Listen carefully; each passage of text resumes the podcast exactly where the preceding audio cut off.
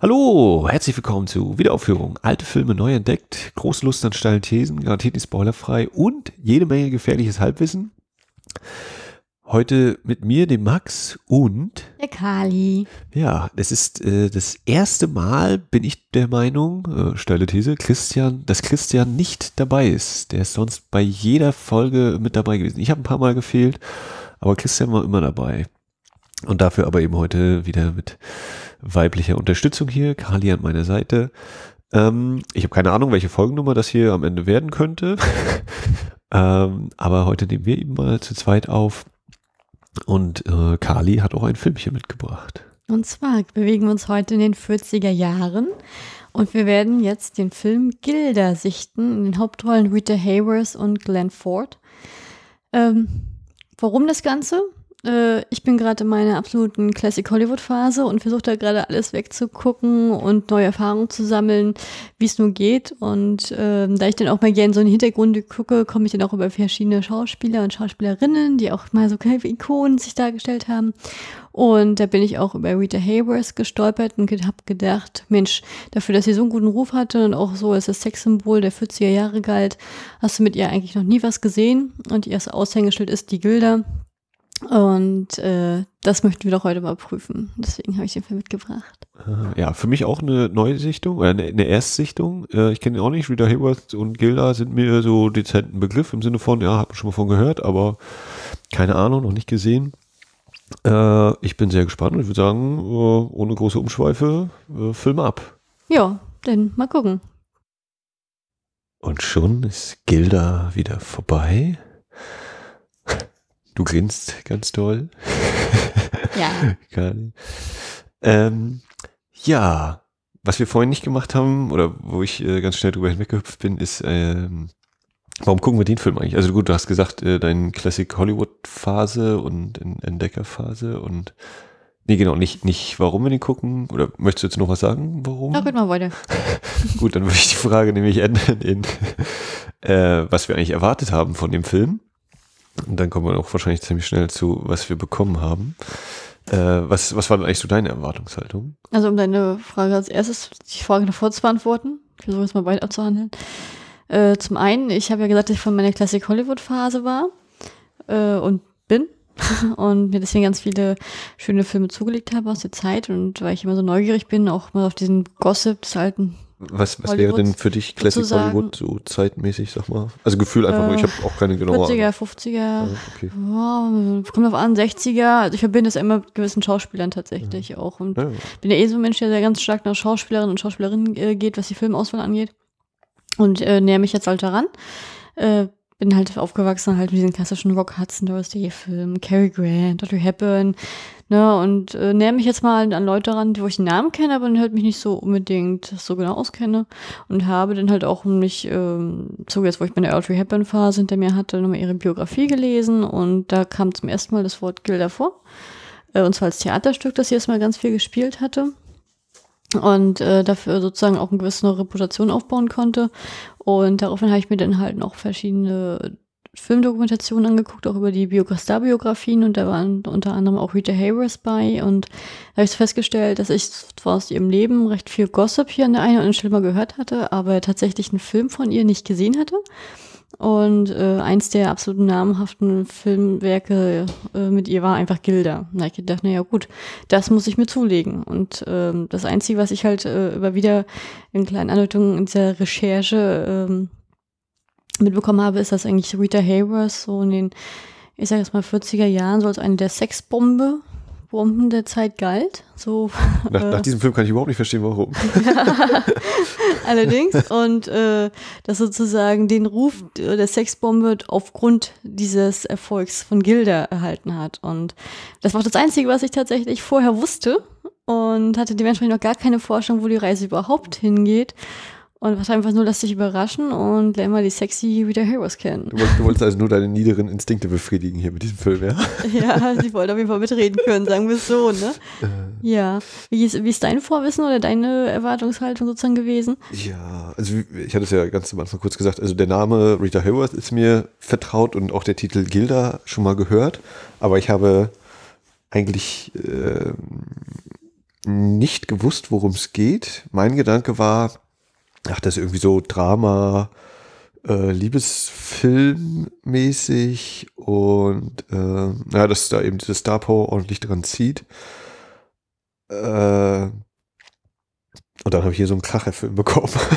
ja, ja, ja. ja, das war ganz schön viel gelacht, muss ich sagen. Ich habe nicht im Ansatz damit gerechnet, dass das so ein gigantischer Film, oder dass der Film mich so äh, umpustet. Aber das haben wir ja oft hier in diesem Podcast. Ähm, hinterher sind wir immer schlauer. Und ähm, ja, ich meine, im, Letz-, im Endeffekt ist es ja ein, ein Liebesfilm, ein, ein romantischer Film. Äh, aber wir haben jetzt auch hier nochmal ganz kurz hinten dran nach dem Film.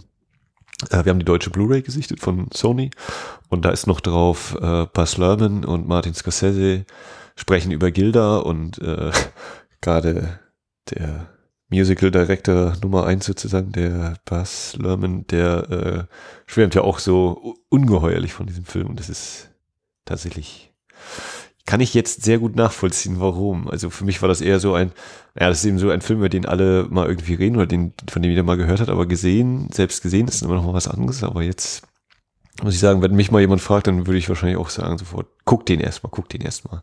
Und das empfehle ich auch allen Hörern gleich nochmal jetzt an dieser Stelle. Wenn ihr irgendwie die Chance habt, Gilda zu sehen, vielleicht auch über Streaming-Angebote oder sonst wie, äh, tut das. Und dann könnt ihr gerne hier weiterhören. Ihr könnt natürlich auch erst hier noch hören und dann den Film gucken. Ähm, ja. Also ich, mich, mich hat das so äh, fasziniert, dieser Film. Ich habe ständig gedacht, und das ist wieder mein, mein tolles Ding. Ich kann jetzt kein konkretes Beispiel nennen, wie viele super geschriebene Dialoge da drin sind. Also diese, diese Wortgefechte da ständig, diese Sätze. Ich echt gedacht, oh, wow, das ist so auf den Punkt. Das ist eigentlich auch übertrieben ganz oft oder viel zu deutlich, wo ich denke, ja, ja, das ist jetzt die Drehbuchseite. Ich höre nur die Drehbuchseite. Ich höre vielleicht gar nicht gerade die Charaktere, aber das ist einfach so dermaßen gespielt, inszeniert. Das funktioniert einfach so super geil weil ich glaube auch, ähm, dass dadurch, dass auch die Inszenierung so dermaßen sitzt einfach irgendwo zwischen, äh, es ist halt, mh, mm, ja, Formulierungssache. es ist irgendwie so, so ein fantastischer Ort oder so ein, ein, ein Ort, wie es ihnen wahrscheinlich irgendwie gegeben hat. Also die Geschichte spielt ja eben in äh, Buenos Aires. Nee, Montevideo, Buenos Aires, ja, in Argentiniens Hauptstadt. Äh, und irgendwie glaube ich aber auch immer so stilisiert und, und zurecht gemacht, dass äh, und ich bin ja nun mal so, so, so jemand, der dem sofort die Sabber aus dem Mund läuft, wenn es eben losgeht mit Schattenspiele und Kameraarbeit und sowas. Und das ist ja einfach der Hammer. Äh, das mal so ganz kurz zum Einstieg von mir. Wie, wie ging es dir denn nach dem Film oder auch während des Films? Was, was ist denn, fandest du ihn auch gut oder warst du nicht so angetan? Ähm, also ich muss ja ehrlich sagen, ich fand, äh, ich fand ihn auf jeden Fall gut, aber ich muss ihn auf, jeden Fall auf mich wirken lassen. Ähm, mein erster Yeah-Faktor war eigentlich schon in den ersten drei Sekunden, weil ich sagte, oh ja, der Schwarz-Weiß, oh, ich liebe Schwarz-Weiß. ich, ich finde Schwarz-Weiß immer so eine gewisse Atmosphäre, sondern ich, äh, ich weiß, ich weiß nicht, das, das ist einfach die Atmosphäre, die ist einfach so, Oh, einfach klasse. Ich liebe es. Ich liebe es einfach, das zu sehen und äh, das hat schon sozusagen so eine gewisse, ich sage jetzt nicht Film Noir oder so eine gewisse stilistische Atmosphäre aufgebaut, auf die ich mich super gefreut habe und auch gleich eingetaucht bin. Ähm, ich, nachdem ich jetzt, nachdem ich jetzt schon gesagt hat, ne, mit Rita Hayworth, wie gesagt, die, die kennt man, äh, hatte ich dann auch gesehen, dass ja Glenn Ford mitspielt und in der ersten Szene gleich die erste Schauspieler eingeblendet wird, stand ich jetzt auch da, ja, ist jetzt Glenn Ford. Weil Glenn Ford kenne ich vom Namen her und ich habe den auch immer so mit der Westernwelt verbunden, meines Anwissens nach. Ich weiß aber gar nicht, ob das stimmt. Bin aber der Ansicht, oder ich bin eigentlich überzeugt davon, dass ich mit dem vorher noch nie was gesehen hatte. Das war sozusagen auch meine Premiere heute mit ihm. Äh, und den konnte ich am Anfang gar nicht so richtig einordnen. Ich wusste am Anfang auch nicht, wo die Reise hingeht, ob der Film sich sozusagen eine Ménage à trois äh, äh, sozusagen verwandelt oder ob, ist es überhaupt eine Ménage à trois oder ist es eigentlich nur so ein Hin und Her zwischen zwei und der andere ist einfach nur außen vor. Aber äh, bevor wir jetzt so weiter in die Materie gehen, würde ich eigentlich mal sagen, dass wir vielleicht mal noch mal kurz eine Inhaltsangabe so machen, damit auch Bitte, mal bei der Folge gerne. Versuch dich, also, ja. Äh, ja, ich nehme die Ehre gerne an. du wolltest, wenn du das machen möchtest. Ich, ich musste sagen, ich hatte ja vor Gluchat auch hier sozusagen was auf dem Klappentext von meiner Blume steht und ähm, ich, das wollte ja, kann ich, kann das, ich auch hoch da kannst du, Ja, da kannst du auch gerne gleich den Senf dazugeben. Ähm, kurz und knackig steht da eigentlich, dass der Hauptdarsteller, der Mr. Farrell, gespielt von Glenn Ford, ähm, aufgrund einer ungeglückten Liebesbeziehung ne, den Amerikanern, die nach Buenos Aires auswandert und eine Neustadt fahren möchte und sich dort ein bisschen im Glücksspiel versucht, weil das sozusagen sein Fabel ist und dort einen reichen, wohlhabenden Mann kennenlernt, der selber auch ein illegales Casino leitet und sozusagen seine rechte Hand wird mit der Zeit. Und die beiden äh, entwickeln eigentlich eine relativ schnell eine enge Freundschaft, weil sie halt auch die gleichen, äh, ich sage jetzt mal, Grundsätze verfolgen. Das heißt, äh, Glücksspiel ist alles, Treue auch, aber Frauen gehören Glücksspiel gehören nicht zusammen als Beispiel, was auch sehr verbindend ist. Und dieser äh, sozusagen wohlhabende Casinobesitzer verschwindet für ein paar Tage und übergibt ihm da die Leitung und bringt dann sozusagen seine neue Frau mit, eine, ich sage jetzt mal, ja, recht schnell geheiratete Femme Fatale und beauftragte Mr. Farrell sozusagen auf sie aufzupassen und ein Auge drauf zu geben. Was denn der Herr aber nicht weiß, ist, dass das genau die Frau ist, vor der er aus Amerika geflüchtet ist. und beide versuchen das sozusagen so unter den Teppich zu kehren, aber der Herr, ich versuche mal seinen Namen zu beschiffen, weil ich nicht weiß, wie er heißt. Bellen Manns. Ja, ja, genau, danke. Schon, schon, das ist auch wieder so viel, was, was ist das für ein Name? Ja, Bellen Manson, ja, genau. Der äh, kommt natürlich relativ schnell dahinter und dann spinnen sich die Probleme ihren Weg. Und ähm, ja, das hatte ich gelesen, das, äh, da habe ich gedacht, oh, das kann ja spannend werden und habe mir erstmal gedacht, als ich das gelesen hatte, naja, mal sehen, wie die Inhaltsangabe tatsächlich ist. Aber mein erster Gedanke, der mir in den Kopf schoss, ist, Mensch, da hat sich Tarantino bei Pulp Fiction ja so ein bisschen bedient, ne? Also das war so das erste, wo ich dachte, Moment mal, die Storyline äh, kommt mir doch sehr bekannt vor. Ähm, ja, ich weiß nicht, wie, wie es dir? So ja, ich, möchte, ich möchte die, den letzten Satz der Blu-ray vorlesen, weil ich den so unheimlich daneben finde. Das Satansweib macht ihm das Leben zur Hölle. Eieiei. Teuflisch gut.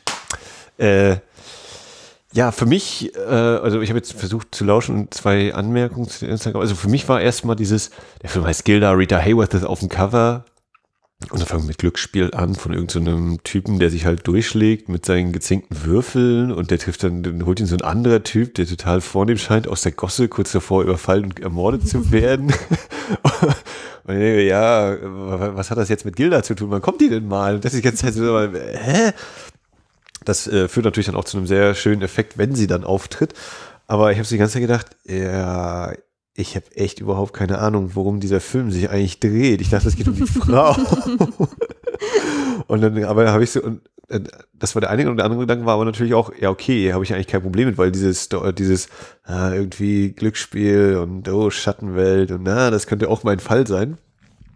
Und das andere, was du gesagt hast, war, dass, aber da kommen wir wahrscheinlich dann noch später eher dazu, dieses Thema, dass er damals vor ihr geflohen wäre, hast du gesagt, ne? Ja, genau, und dann nicht geflohen, dass, dass er sozusagen eine Liebesbeziehung hat, die gescheitert ist und äh, deswegen ist er, hatte jetzt, ja, das, damit das hinter sich zu lassen und will er jetzt Neubeginn woanders wagen. Und das ist halt, sie ist halt der Grund gewesen, weswegen sie, weswegen er einen Neubeginn wagt. Hm, aha. Okay, ich glaube, da kommen wir später zu, weil werfe ich nur jetzt kurz ein, weil ich der Meinung war, äh, was war ich mal? Also, ja, was hat, hat deine Meinung, Max? Ja, ich überlege gerade, hat er sie verlassen oder hat sie ihn verlassen? Ja. Ja, das wird ja nicht, nicht so gesagt. Die schieben sich ja gegenseitig den schwarzen Peter zu. Ja, das, das, ist, Spiel, das Spielerische ja, da. Ja, das ist eine tolle Sache in diesem Ding. Naja, auf jeden Fall, genau. Äh, äh, Johnny Farrell wird eben rechte Hand des Casino-Besitzers und dann äh, jada, jada, jada, Intrige, Liebe und Nazis und wer nicht noch alles mitmischt und die argentinische Polizei.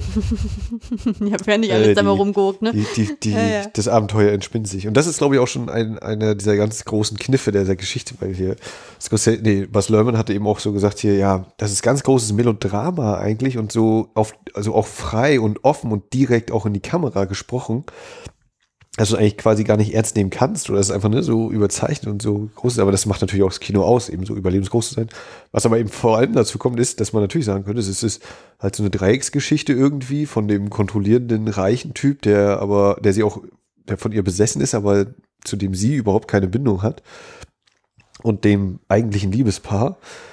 Äh, aber was eben das Ganze so ausmacht, ist diese völlig absurde Situation, in der die Welt steckt. Sie sind alle eben hier sie verstecken sich ja quasi hinter einem Spiegel. Also das Casino erreicht man durch, durch so eine Spiegeltür, ne? Und mhm. dahinter ist so diese andere Welt, wo die, oder da geht eben noch eine andere Welt auf und das ist alles in den Spiegeln. Und gerade Spiegel sind auch äh, was, wo Gilda in den ersten Szenen so ganz oft mit gezeigt wird, wo ich so dachte, wow, Alter, wie haben sie die Kamera positioniert, dass du jetzt ihr Spiegelbild da siehst, sie im Bild siehst, aber die Kamera nicht mal ansatzweise. Äh, aber gerade dieses, dieses Bild des, äh, ja, hier sind, hier ist eigentlich Spiegel, aber du kannst da durchgehen. Und das hat eine dieser ganz vielen Symbole, die hier drin stecken, äh, mir auch allgemein so diese ganzen ja, Dialoge, die eben nichts sagen oder nicht konkret eben das sagen, es geht ständig um Sex und äh, wollen wir uns nicht treffen oder sonst wie und es darf aber nicht gesagt werden und was dann eben alles da sich, was man sich eben alles einfallen lassen muss oder was man sich eben vor allem einfallen lassen hat.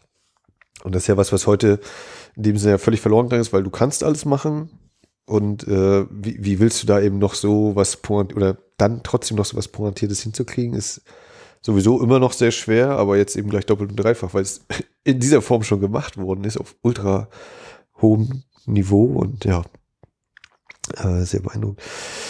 Äh, wie, wie geht's dir denn mit der, der Welt, in der dieser Film spielt? Also dieses Casino als Hauptort, wir sind in Argentinien, äh, ja, so als na, letztendlich hast du ja gar keine Außenaufnahmen richtig. Das ist ja wirklich, eigentlich wirst du nur im Casino, äh, also zu 90 Prozent gefühlt im, äh, im Casino und die restlichen 10 Prozent im Haus von Bellen und Gilda oder davor. Ja, und das eine Mal eben mit dem Flugzeugplatz, ne? Aber. Naja, gut, oder vielleicht ja. immer hier das, äh, das Hotel, äh, Centenario, zweimal kurz, aber auch nur, also das ist ja auch nicht mal 30 Sekunden gefühlt. Ähm, ja, es wirkt ein bisschen surreal. Einerseits, äh, das ist natürlich das verbotene Casino, aber es wirkt irgendwie alles so normal. Das ist irgendwie so, macht sich keiner Gedanken drum, das ist einfach illegal, das ist einfach das, das Normalste der Welt. Und am Anfang, also ich, um das mal kurz, was, was ich noch einfügen wollte, jetzt ist ja die, äh, dass der Film sich ja Zeit, äh, bis er Gilda sozusagen vorstellt und in der Zeit widmet er sich halt komplett dem Vorstellen von Farrell und Bellen. Ähm, und halt auch die baut auch langsam deren Beziehung auf und ich finde halt, was relativ schnell ja deutlich wird, ist halt, dass Farrell halt sehr keck ist. Der weiß sich halt, das ist so ein Kämpfer, der kann sich halt, der kann sich jetzt durchschlingeln. Der ist jetzt nicht so einer, der auf den Mund gefallen ist, der ist auch der auch, auch was Gefährliches, weil irgendwie Gefahr droht. Der, der kann sich verteidigen, dann setzt er auch gerne mal Fäuste ein. Also ist halt ein Normalo und äh, da diese eine Figur von, ich habe seinen Namen vergessen, Onkel Tio oder Onkel Pio. Onkel Pio, genau, der halt sozusagen ähm, äh, den Eingang zum äh, Casino bewacht, wo als Wäscher sozusagen, wo sie alle nochmal schick machen können. Äh, äh, das ist der Ort des Gossips und der sagt dann gleich von vornherein, ja, du wirst ein durchschnittlicher Typ hier, du wirst nicht höher kommen und, und zieht ihn halt auch mal ein bisschen auf. Dieser Humor mit ihm auch, das ist auch so ein schönes Zusammenspiel mit den beiden die ganze Zeit und und äh, Farrell, der sieht sich eigentlich gar nicht so. Der möchte eigentlich auch nach oben, der denkt an die Qualitäten und der kriegt es ja auch hin. Und äh, was für mich jetzt zum Beispiel, war für dich jetzt zum Beispiel klar am Anfang, mit Bellen, äh, nur weil am Anfang tatsächlich sich kennenlernen, sagte ja auch Bellen, ja, ich, ich bin ja selber ein Spieler und ich erkenne jemanden, der es, der es auch kann und deswegen, ich sehe das in dir. Und der erste Auftrag ist im Casino ist ja, dass Farrell reinkommt und sich das erstmal ganz normal anguckt und dann zieht er ja erstmal die alle gehörig ab, ne, bis er dann äh, hoch zum Chef gebracht wird und er feststellt, dass Bellen der Chef ist und der ihn auch gleich warnt, nee, nee, nee, nee, so nicht hier, mein Lieber, ne, ich äh, hab mich nicht hergeholt, damit du mich aufs Kreuz legst. Ähm, und da finde ich halt ganz stark die Szene, dass in Farrell dann sagt, ja, ganz selbstbewusst, nicht mal mit einem Schimmer der Angst, irgendjemand, na wieso?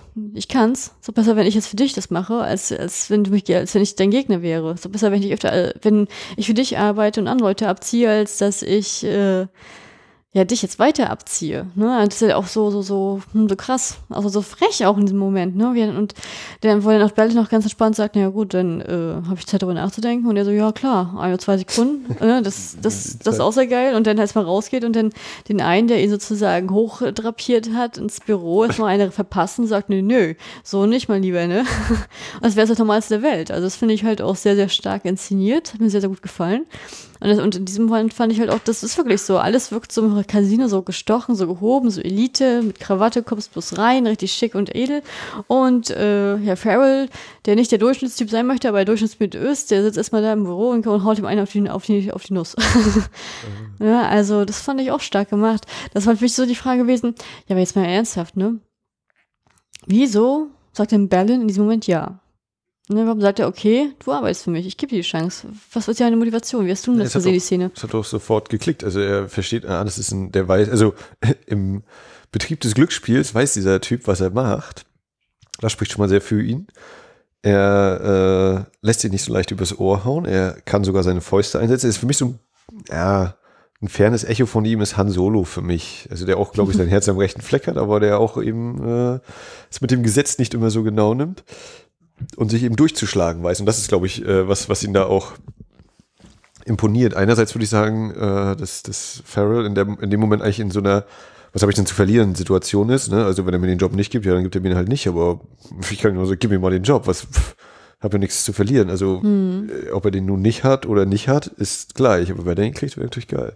So und ähm, ja, ich glaube, was du sagst, eben sein Auftreten, diese total selbstbewusste Art, äh, dahin zu gehen zu sagen, ja, so zack, zack, so ist es und äh, wo ich mir halt überhaupt nicht sicher bin, ist, äh, ob und inwiefern Bellen diese ganze Sache, und das bleibt ja auch offen, äh, nicht selbst irgendwie da noch die Fäden in der Hand gehabt, also wie auch vielleicht auch von beiden, von Gilda und von äh, Farrell gewusst hat irgendwie. Ich hatte die ganze Zeit das Gefühl, da kommt noch mal irgendwie was. Ja, ich wusste von Anfang an, ihr seid so und so oder also er wirkte für mich so organisiert und so auch äh, eben, er hat seine Machenschaften und zieht hier die Fäden und weiß, was er tut, äh, dass ich auch da geglaubt hätte, na, der weiß doch irgendwie mehr oder so. ja, stimmt, er wirkt schon sehr berechnend, also da gebe ich mhm. jetzt recht.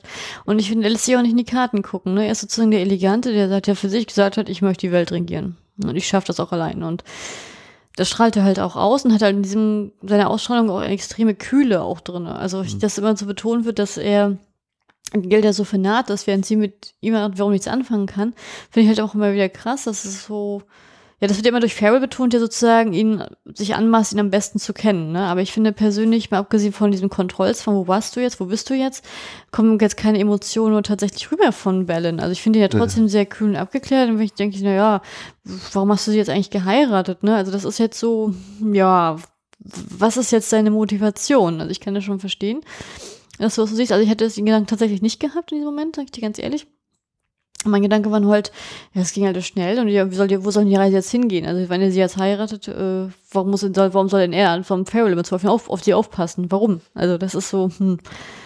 Aber das kann natürlich ein guter Trick sein, da hast du recht. Ja. Naja, Farrell, Farrell soll auf ihn aufpassen, weil halt äh, Bellen selbst ja genug zu tun hat, so mit seinen Geschäften und so und sich das alles kümmern muss. Und die Frau, naja, die ihm zwar wichtig und so und die soll natürlich eigentlich auch kontrolliert werden, aber äh, ohne die, wenn die Geschäfte nicht laufen, dann läuft auch alles an nicht mehr, oder nehme ich an, bei, auch er ja eine total starke Rolle, also auch, auch äh, das, weiß ich gar nicht, ich behaupte, es war das äh, Make-up, dass er hier auch diese Narbe hatte an der, an der rechten Seite und solche Dinge, also das war, Weiß ich, weil ich jetzt gerade überlege, ob der Schauspieler es tatsächlich vielleicht hatte und damit dem Ganzen nochmal so einen super Look verleiht, aber ich. Verstehe es eigentlich, kenne nicht. Äh, weiß es eben nicht. Ich weiß auch, bei Glenn Ford habe ich auch kurz überlegt, ob ich nicht hier irgendwie mal zufällig über irgendeinen Western mal auf ihn gestolpert bin, aber ich habe es, wenn dann nicht jetzt bewusst im Kopf.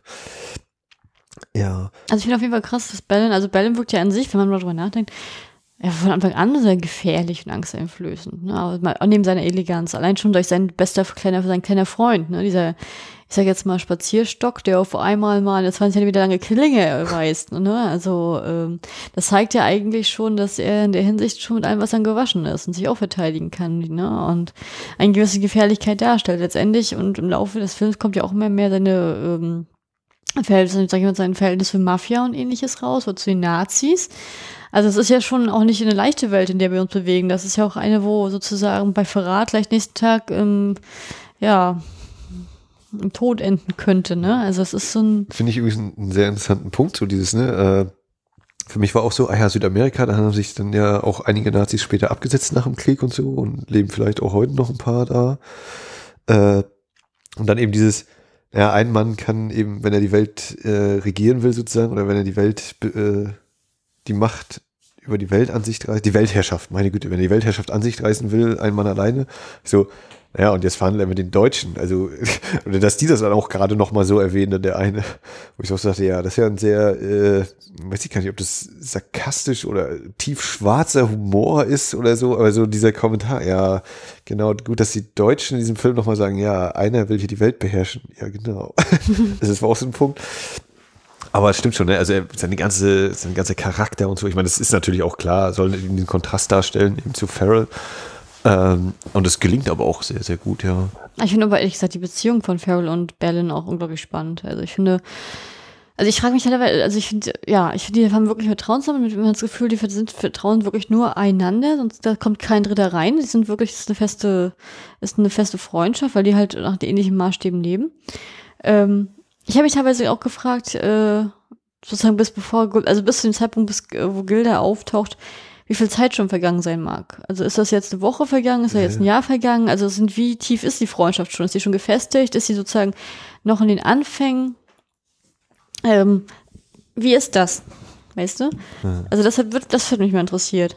Ja, und auch da ist bei mir immer, also ständig habe ich irgendwie so diesen leichten Zweifel bei mir gehabt beim Sehen und so, ah, ist das jetzt echt oder spielt er vielleicht auch noch irgendwie so ein bisschen mit ihm und natürlich nutzt er ihn auch so ein bisschen aus, sonst hätte er ihm ja gesagt, das und das ist mein Plan hier, ist gerade ein bisschen schief gelaufen und dödelte, ich muss jetzt mal fliehen und komme dann wieder.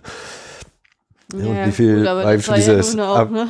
Ab, mit Gilda und solche Dinge, aber also äh, für mich bleibt positiverweise manches noch so lange Zeit eben in der Schwebe oder nicht ganz hundertprozentig klar. Also das ist auch so eine Sache. Wie, wie war denn für dich eigentlich so das, äh, hast du den Film mehr mit aus äh, Johnnys Perspektive mitgeguckt? Also im Sinne von, er ist ja auch der Erzähler und auf, äh, durchbricht eben die vierte Wand, er spricht uns ja ständig an.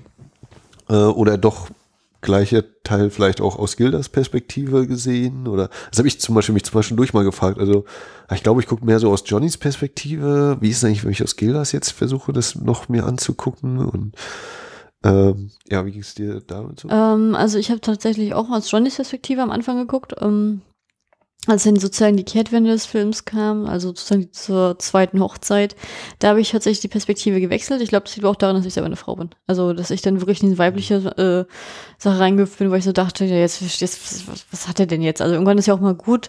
Also, ne, nee, das, das soll denn das. Ähm, ja, also am Anfang, ich finde auch diese was du schon sagst, mit vierten Wand durchbrechen, finde ich auch mal spannend. Ich sehe das auch mal total gerne. Das ist ja auch mal was für mich. Da freue ich mich auch immer, wenn ich das höre. Und äh, das, ist auch mal, das ist ja auch ein klassisches Stilmittel so der älteren Filme. Kennt man ja auch, hat mich auch so ein bisschen an Film Noir erinnert. Das also, ist, also ne, das ist, das viel, ist ja, viel mehr Film Noir geht ja fast ne? gar nicht. Habe ich auch überhaupt nicht mit gerechnet gehabt, aber, aber hat mir natürlich sehr gefallen.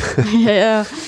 Ähm, das, da hast du ja auch beim Film Noir hast du ja auch mal Femme Fatale, dann hast du halt immer Schwarz-Weiß, dann hast du den, der, den, in der Regel so eben den Erzähler. Meistens irgendwie, meistens ist es ja auch irgendwie so eine Rückblende. Hier ist es ja quasi auch er sagt uns, naja, hätte ich, äh, es war dann so und so, also er erzählt auch irgendwie aus einem späteren Zeitpunkt, aber wir kommen nie zu, oder wir sind nie an diesem späteren Zeitpunkt, wir steigen ja direkt ein. Das ist häufig auch noch bei, bei Laura, glaube ich, ist es so und äh, äh, Dead on Arrival, DOA, der von dem ja, Kameramann von Bilder, von, ja. von ja, Mate äh, ja, ist, wo er auch ist hier, ich wurde umgebracht. Ich erzähle euch jetzt mal die Geschichte, wie ich umgebracht worden bin, so, ne, wo wir auch. Ja, na gut, aber es ist Film, Das ist hier quasi ausgeklammert, dieser, dieser Zeitsprung. Aber es Film Noir nicht immer, ist meistens nicht immer, ist nicht immer eine Geschichte eigentlich, die immer negativ endet. Also Film Noir hat doch eigentlich immer eine pessimistischen Weltsicht, oder nicht? Ja, genau. Häufig ist es, oder ist es eben nicht unbedingt so strahlende Helden und äh, wir reiten glücklich in den Sonnenuntergang, sondern meistens, äh, ja, der, irgend, der Protagonist stirbt meistens oder häufig. Aber das ist äh, so tief stecke ich jetzt auch wieder nicht drin, dass ich, äh, das passt wieder in den Bereich steile These, gefährliches Halbwissen. das, gut, aber ich ich mache mir meinen Film Noir, mache ich mir aus den äh, Aspekten, die mir dann passen bei einem Film und dann sage dann, ja, das gehört für mich zum Film Noir, also ist das für mich ein Film Noir. Also ich habe das mal so, ich meine, ich habe es mal irgendwo gelesen, dass es sozusagen eine pessimistische Weltsicht ist, auch meistens ja. äh, ein negatives Ende hat und jetzt natürlich die Frage ist, ob der Film für dich ein negatives Ende hat, aber da können wir nachher nochmal hinkommen. ähm, was ich jetzt einfach mal sagen möchte, weil das, das, das liegt mir schon die ganze Zeit auf der Zunge und ich habe mich ja zurückgehalten, ich wollte es unbedingt sagen, der erste Auftritt von Rita Hayworth, Querstrich Gilda, der Hammer. Wahnsinn. Wahnsinn. Also ich bin ja nur meine Frau, ne? Aber erstmal also mehr Sex geht nicht und hat die schöne Haare. Aber Wahnsinn. Also ich weiß, es wurde auch so schön aufgebaut. Also möchtest du es mal erzählen, wie es aufgebaut wird? Das, äh, ja. Naja, aufgebaut wird das Ganze eben, wie gesagt, wir, wir erleben erst diese aufkeimende Männerfreundschaft und dann vertraut Bellen eben jo, äh, Johnny so sehr, dass er sagt, komm mal mit zu mir nach Hause, ich hab da was. Und er hat auch dann schon den Schlüssel, ne? Er kommt zu, kommt zu mir nach Hause. Steht so auf und dann äh, ja, komm mal hier mit in mein Zimmer und so. Und ich denke schon, na, jetzt muss ja langsam mal, mal Zeit. Und dann sehen wir die beiden Männer. Und äh, Bellen sagt dann eben so, are you decent, Gilda? Und dann kommt der Schnitt und wir sehen die Leere und dann kommt eben sie hoch aus dem Nichts mit den Haaren, die werden nach hinten geworfen. Schulterfrei. Sie grinst und äh, hat ein verführerisches Lächeln auf den Lippen und starrt ihren Mann an und sagt, me. und damit ist sofort alles klar, was in den nächsten, ich weiß nicht mehr, wie lange der Film von da aus noch geht, äh, gesagt werden müsste über diese Frau. Also so eine auf den Punkt Charakterisierung. Ne? Sie, sie ist wirklich so, bam, ist sie da. Äh, und, und sofort alle Blicke auf sich gezogen und äh, ja, Johnny, dem fällt fast die Kinnlade runter, sowohl einfach wie sie da ist, als auch, dass sie ist. Und äh, mit diesem Einblick kann auch er dann schon sofort uns allen erzählen, oh ja, die haben mal irgendeine Geschichte, da ist irgendwas dahinter. Und ich finde es hier, also so beeindruckend wie dieser Auftritt von Rita Hayworth ist, finde ich es auch gleich noch extrem interessant. Ich bin nämlich der Meinung, in dem Dialog, der jetzt folgt, hören wir zwar immer wieder Bellen Fragen stellen oder was sagen, es werden uns aber jeweils nur Gilda oder Johnny gezeigt und Bellen bleibt außerhalb des Bildes. ja, aber das ist auch die Geschichte des Films. Ja, ich finde es aber, das meine ich eben, ich will einfach damit nur mal die, die Inszenierung äh, äh, anpreisen, wie ich sie mir, wie, wie ich sie wahrgenommen habe. Vielleicht wird er auch gezeigt, aber ich, ich war dann so, nee, nee, du hast der recht. ist nicht zu sehen, das ist immer nur von hinten. krass. Immer von hinten, von der Seite. Nee, in dieser, also in dieser Begegnungsszene, nur in dieser einen Szene ist er nicht im Bild dann. Er, er sagt hier, are you decent? Dann sehen wir sie, me. Ja. Und danach ist er für den Rest dieses Dreiergesprächs nicht mehr im Bild. Und dann, wenn sie nachher das Sie, Zimmer er, ist, verlassen, er ist nachher nochmal im Bild, da muss ich nur, doch, nee, nee, der ist nochmal im Bild. kannst du mal aufschreiben, das Also- können wir nachher nochmal nach. Ja, ja, kann ich Also- gerne machen, aber ähm, da gibt's noch diese Szene, also das geht ja dieses ganze hin und her und düdelü. Und da, ist dann, dann zum da merkt man dann recht, da des- merkt man ja recht schnell, dass sozusagen ähm, die beiden keine Sympathie füreinander hegen. Also ich meine mit diesen beiden Johnny und Gilda. Ja, für mich ist auf jeden Fall klar, die kennen sich. Ne? das ist, ja, äh, also, aber versuchen es aber verzweifelt zu verheim- neben, neben diesen drei Leuten ist noch ein riesiger Elefant im Raum. Allerdings, also sie versuchen es verzweifelt zu verheimlichen und dann äh, versucht sie zu, zu, äh, kommt zur Verabschiedung am Ende, wo denn ähm, Bellen, Bellen ins Bild kommt und sie umarmt und Ja, sie und dann wie gesagt, das ist und, sozusagen zum, zum Ende dieser Szene, also während dieses Gesprächs, ab diesem Are you decent? Und dann reden die die ganze Zeit, oder auch er sagt total viel aus dem Off und fragt sie immer was und wissen nicht vorstellen oder sonst wie. Aber ich behaupte, er ist gar nicht zu sehen, vielleicht einmal, aber das, also das können wir auch super gerne nochmal nachgucken, weil können auch den Film gleich noch zweites Mal gucken. Nee. Aber äh, wie gesagt, ich behaupte, er ist eben nicht zu sehen und das, das macht eben für mich aus hier, sofort wird eben der Fokus gleich ganz anders gesetzt von dem, was auf der Tonebene gesagt wird, das, was uns die Bilder erzählen, dass das eben so schön, was eben, äh, ja, so kann man eben filmen, das ist Film. Wenn du jetzt hier das beim Bügeln nebenbei im Fernsehen laufen hättest, da müssen die immer sagen und bla und bla und bla. Aber weil du eben nicht hinguckst, sondern nur hörst und das eben so eher als Hörspiel im Hintergrund laufen lässt, kannst du gar nicht wahrnehmen, wie geil das gemacht ist. Und deswegen ist das eben ein Kinofilm, äh, der da eben nochmal x Stufen höher steht mit solchen Inszenierungsmitteln. Okay, das ist ja gut. Wollte ich hinaus. Ja, also ich finde diese, ich fand diese Szene unglaublich stark. Also ich kann, ich weiß nicht, ich fand, ich fand wieder Hayworth bombastisch. Ich fand, das war der absolute Wow-Effekt. Also das, diese Szene hat den Wow-Effekt definiert. Ja, vor allen Dingen hört das ja auch nicht mehr auf. Es hört auch nicht mehr auf. Also, sie, also sie trägt wunderschöne, wunderschöne Kleider. Sie von, es ist ja diese damalige Mode, noch langärmlich, hochgeschlossen, aber trotzdem unglaublich sexy. Immer dieses Funkeln, immer glitzern, immer pompös, immer. Ja, und ich im- habe Probleme mit Reißverschlüssen. Ja. I have trouble with zippers. Unglaublich. Also wirklich, äh, dann wird am Anfang nochmal dieses vorgestellt, ja, also schon mal eine andere elegante Frau gezeigt wurde, ja, das ist die Harpie und Ja. das war nur eine Andeutung für das, was so kommen mag. Und äh, ich finde, also fand ich ganz, ganz toll. Also ich fand, ich, ich fand auch Rita Hayworth eine so wunderschöne Frau. Also muss ich ehrlich sagen, also ganz, ganz. Und als sie dann, dann, also das war schon der erste Moment. Und dann kam der zweite, wo ich dachte, yeah, das war natürlich nach der Schwarz-Weiß-Aufnahme. Hat die eine Stimme oder was? Hat Ja. sie eine Stimme und wie sie mit der Stimme arbeitet, wie sie sie einsetzt. Also Hammer, da hat sie mich gekriegt. Also ich so, Mäuschen, dich mag ich. Also das war echt so ein Ding, wo ich dachte, wow. Ja. Also Wahnsinn. Also, Dieses, diese langsame Art zu reden, dieses ganz stark betonte, dieses, diese leicht tiefe Stimme, also Wahnsinn. Also das, das, das mag ich sehr, sehr gern. Das ist eine sehr, sehr schöne Artikulation. Ja. Also, ähm, Und ich, ich würde das auf jeden Fall, also ne, kann ich zustimmen und würde das eben auch noch ausweiten. Gerade hier der, der äh, George McReady, der Darsteller von Bell Munson, der hat auch eine super schöne oder, also so, muss natürlich so reden, ne, weil es zu seinem Charakter passt, aber er bringt das einfach auch total geil auf den Punkt, finde ich. Seine äh, Sprechweise und sein, dieses leicht, ich befehle ständig, auch wenn ich sage, kannst du mir bitte mal helfen oder sowas. Also der immer so ganz super Ton drauf hat und der äh, Glenn Ford auch. Also das äh, ist auch eben, ja, was ich meine, das, was mir so ist immer schwer, äh, nicht, nicht so leicht für mich zu sagen, äh, eigentlich müsste ich jetzt so ein Negativbeispiel bringen, wo, wo irgendwas mal nicht klappt oder so. Bei einem anderen Film, um das immer so in Kontrast zu setzen. Aber wenn ich so ein Ding sehe, dann denke ich immer, ey, wow wieso habe ich eigentlich einem anderen Film so viele Punkte gegeben? Der hätte er nie verdient, wenn ich jetzt hier sehe. So hoch, so hoch liegt eigentlich die Messlatte. Also ich muss äh, ehrlich sagen, ich freue mich ja richtig, dass ich mal einen guten Film vorgeschlagen habe. Christian, hörst du das? Nicht nur Mist mitgebracht. Wieso? Das Header ist, hattest du beide aber auch gut. Ja, bei den letzten hier Red Dawn wird mir nie verziehen werden. das wäre genau, das wäre eine gute Sache zum Thema Schauspieler. Aber. Also 80er ist heute gestorben, heute kommen die 40er. Ja, ähm, ja auf was ich, was ich noch sagen möchte in dieser Szene ist, ähm, im, im, im Casino selbst ist ja immer so ein förmlicher Umgang mit Mr. Farrell, Mr. Farrell, ne? Und jetzt äh, kommen wir an, dann so, ja, ich möchte, dass du ihn magst. Also ich, wo dann halt Belle immer zu Gilda sagt, ich möchte, dass du ihn kennenlernst, ich möchte, dass du ihn magst. Und, und sie mal, Johnny hier, Johnny da, ach Johnny, was ist für ein Name? Oh, Johnny, sondern man ganz schnell vergessen kann. Yeah, Johnny hier, Johnny da. It's, e it's not easy to remember. Nee, wie war das? It's hard to remember and so easy to forget oder so. Also auch wieder eine dieser Dialogzeilen, die mir mal halbwegs im Kopf geblieben ist. Davon gibt es eben so viele in diesem Film. wow, Alter, was für Dialoge. Also hier Johnny, hier, wie sie das auch mal sagt, Johnny, Johnny. Und dann habe ich so gedacht, wie typisch Mädchen bei Dirty Dancing. Wenn Baby Johnny ruft und dieses hier, dieses stilisierte Anfang 50er Filme. Johnny, Johnny.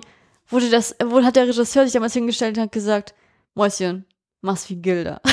Du, das hat also, mich echt interessiert. Das wäre echt so, so, so wie eben Martin Scorsese von dem Film schwert und Baz Luhrmann sagt hier, bei Moulin Rouge sollte Nicole Kidman wie Gilda aussehen mit den Haaren und wir konnten es uns nicht leisten. Wir haben halt zwölf äh, äh, Toupets, nee, wie heißt das bei Phone?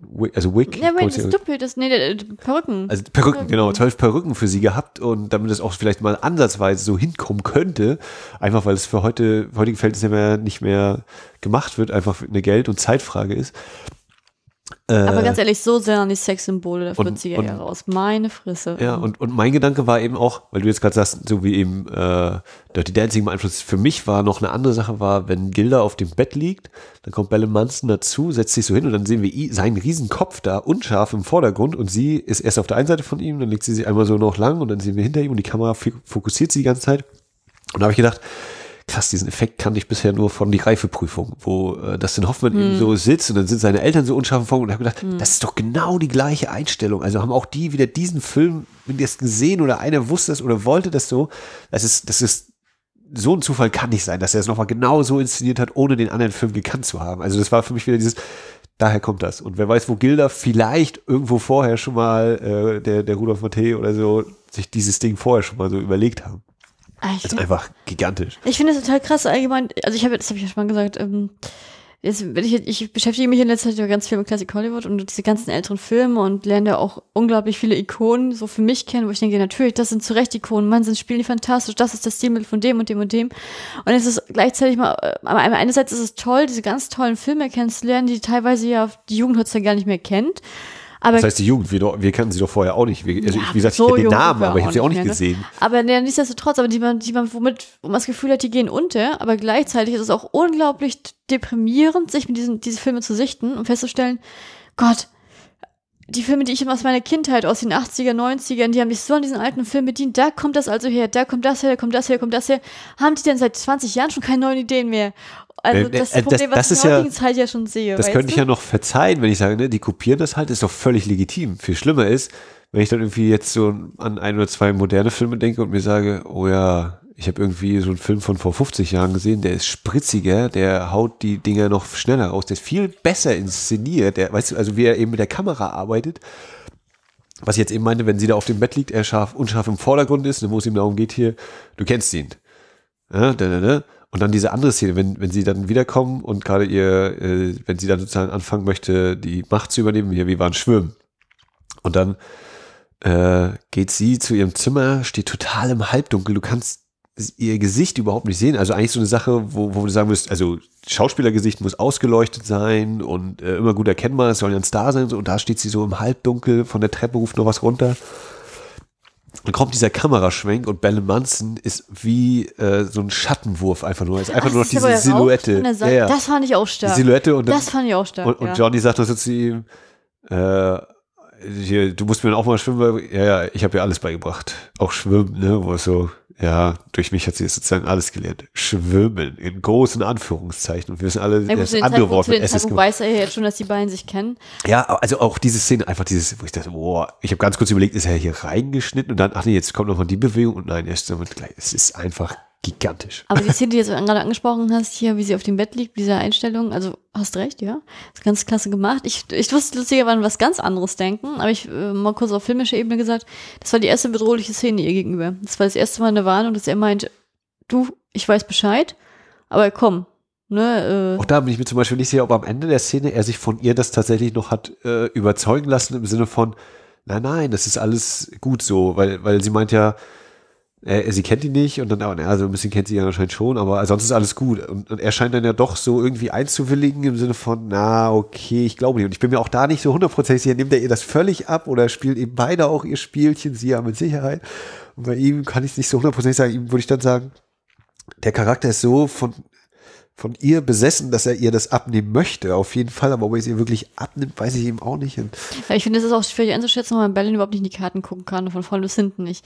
Ähm, also woran ich jetzt denken musste, das ist jetzt mal wieder außerfilmisch, das ist wieder Klatsch, Trash, Gossip, ja, ich bin da, ähm, ist echt dieses, aber ich überlegt hatte, äh, als wir bevor wir geguckt hatten, Rita Hayworth, was, was, was, was, ich mit, äh, was verbinde ich persönlich mit Rita Hayworth?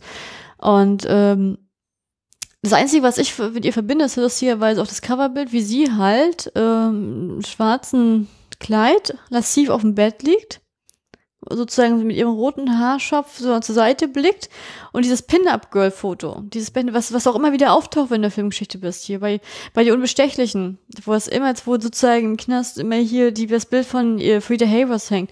Äh, hier, ich, ich weiß, dass die damals sozusagen als die große, neben Betty Grable, die große Ikone, das große Sexsymbol der amerikanischen Soldaten hier während des Zweiten Weltkriegs war. Ich weiß, und das ist genau dieses eine Bild, dieser bei der einen bei, der einen, äh, bei dieser einen Testbombe, die sozusagen auf Japan abgeworfen wurde, dass ein, dass dieses Bild, dieses Cover, äh, dieses Pin-Up-Foto direkt auf diese Bombe drauf gemacht wurde. Und auch das, wo auch in neuen modernen Film hier drin ist, wurde auch nochmals bei Pearl Harbor, was nochmal hier, ich weiß gar nicht, wie lange das wieder her ist, hier mit Ben Affleck und äh, Josh Harden der Film, äh, da wurde das ja auch nochmal aufgegriffen. Diese ganzen, diese, diese Andeutung auf diese Ikone, was man das sozusagen, das halt dieses, dieses Sex, äh, dieses Sexsymbol, dieser Charakter von der Harris bis heute eigentlich wirkt.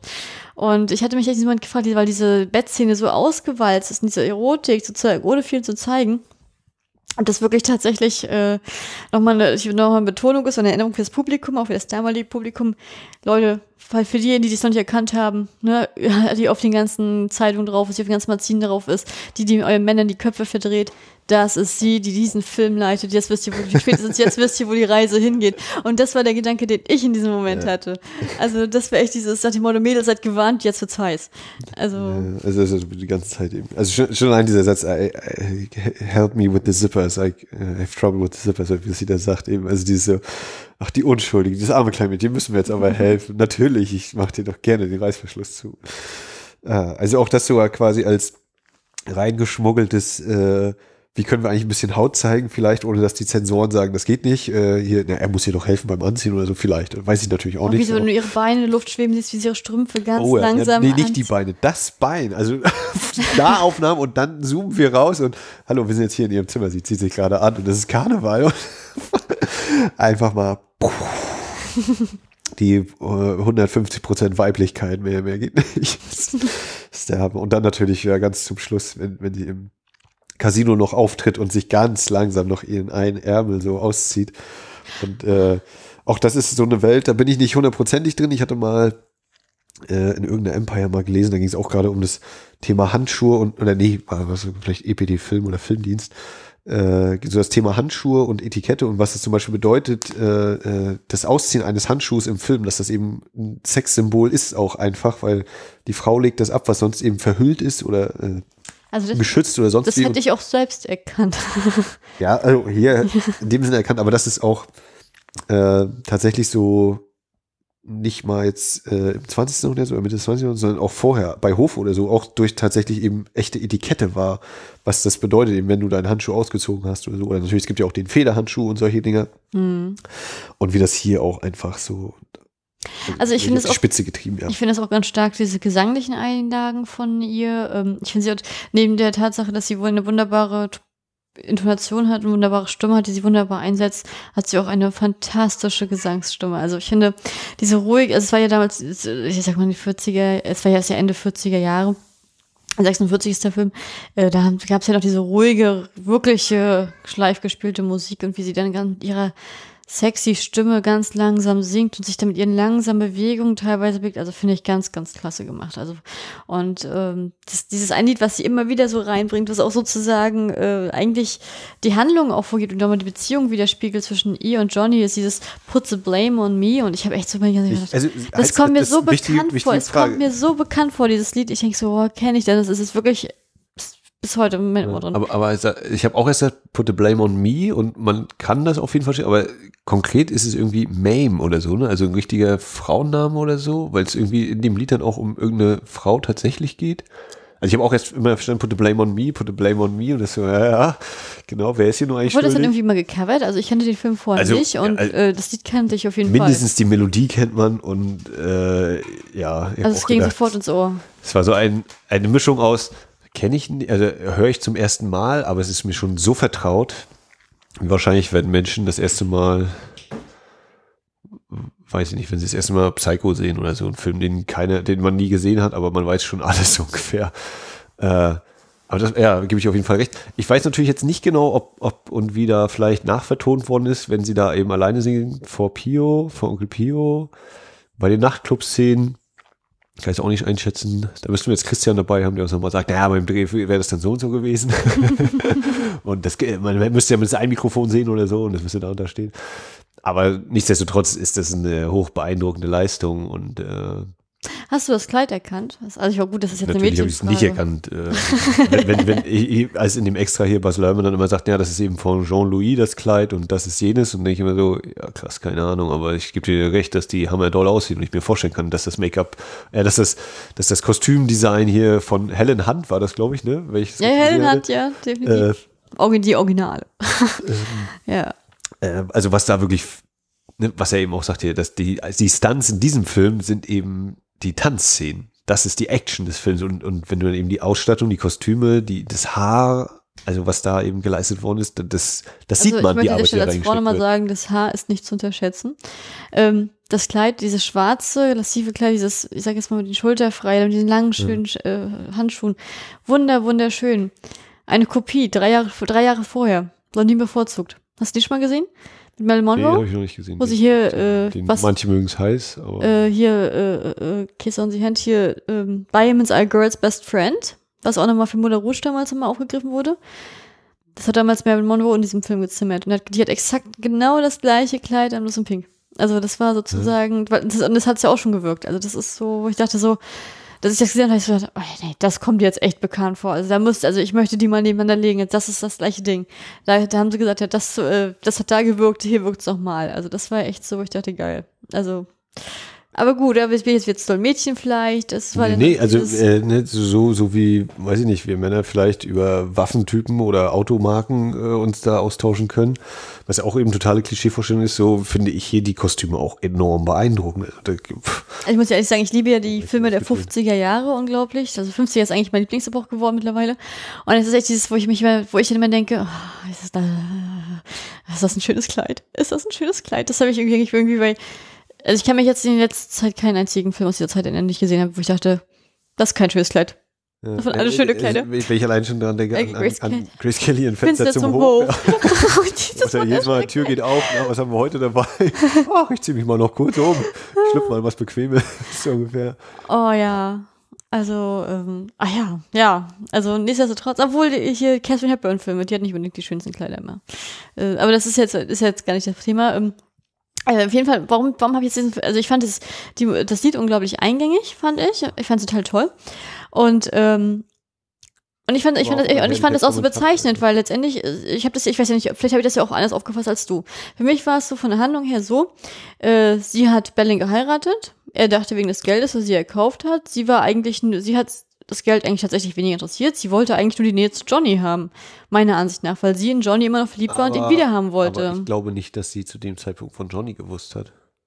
Na, das war dann eher eine glückliche Fügung, aber in dem Moment, äh, also das, als, sie, als das, das, das hab ich, hätte ich in ihrem Blick, also so hätte ich ihren Blick auch gedeutet, als äh, Bellen sie einander vorstellt, dass auch sie kurz völlig von der Rolle ist. Oh Gott, das ist John.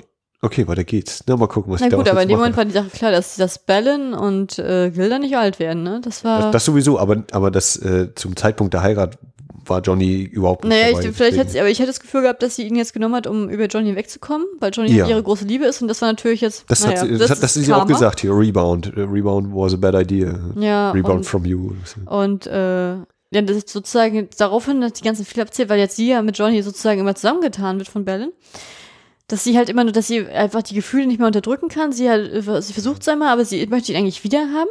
Und da aber wiederum Johnny so extrem loyal gegenüber Bellen ist, äh, ist er halt sehr abweisend. Und umso mehr abweisender er ist, ist ein Teufelskreis in diesem Film, der es immer wieder darstellt, ist dann, umso mehr versucht Gilda ihn eifersüchtig zu machen und zieht sie mit dem Mann los, sie mit dem Mann los, heim, sie mit dem Mann los, während mhm. dann Johnny sie deckt, weil sie Angst hat, dass dann der, dass dann Bellen was, Bellen was unternimmt, äh, unternimmt, weil er sie ja doch mag, aber man kann es ja nicht zugeben, eigentlich hasst er sie und nee, also, ne, das ist auch ganz klar. Es, es, selten gibt es einen Film, der deutlicher Ich liebe dich sagt, indem er I hate you sagt oder I hated her und äh, noch, noch deutlicher konnte man nicht das Hass durch Liebe ersetzen, ja. das war zu offensichtlich.